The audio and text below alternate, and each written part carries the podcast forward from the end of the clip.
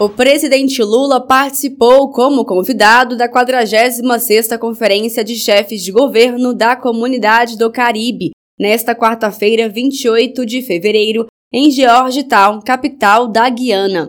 O Bloco de Cooperação Econômica e Política é formado por ex-colônias de potências europeias.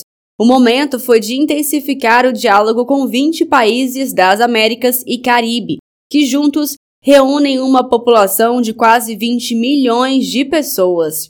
O volume de transações comerciais com os países deste grupo girou em torno de 2 bilhões de dólares e pode crescer ainda mais. A Agência Brasileira de Promoção de Exportações e Investimentos, a Apex Brasil, identificou mais de mil novas oportunidades para as exportações brasileiras. Durante seu discurso, Lula falou sobre as oportunidades de integração entre Brasil e países do Caribe, além de destacar a luta contra a fome, combate às desigualdades sociais e enfrentamento às consequências das mudanças climáticas, que são prioridades comuns entre os países. Sabemos que a CARICOM espera muito mais do Brasil. Sabemos dos principais problemas que atingem a região: a insegurança alimentar, que, segundo o Programa Mundial de Alimentos, ameaça metade da população caribenha, e a mudança do clima,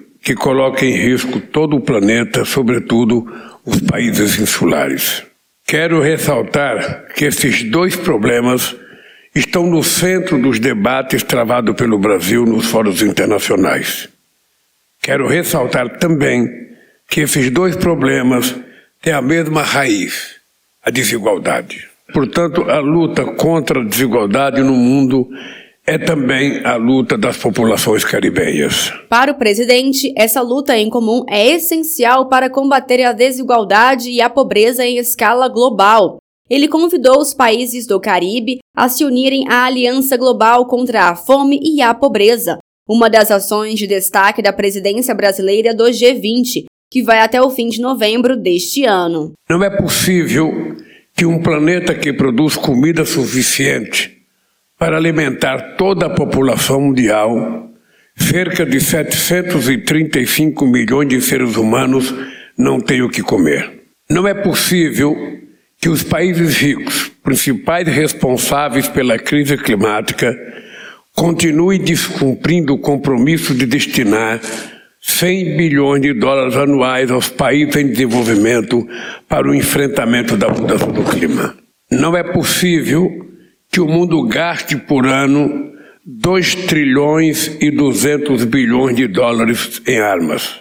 Todos sabemos, guerras provocam destruição, sofrimento e mortes sobretudo de civis e inocentes. Da Guiana, o presidente Lula viajou nesta quinta-feira, 29 de fevereiro, para o pequeno país insular caribenho de São Vicente e Granadinas, onde participará, no dia 1 de março, da abertura da oitava cúpula de comunidades dos estados latino-americanos e caribenhos, a CELAC, que será realizada em Kingstown, a capital.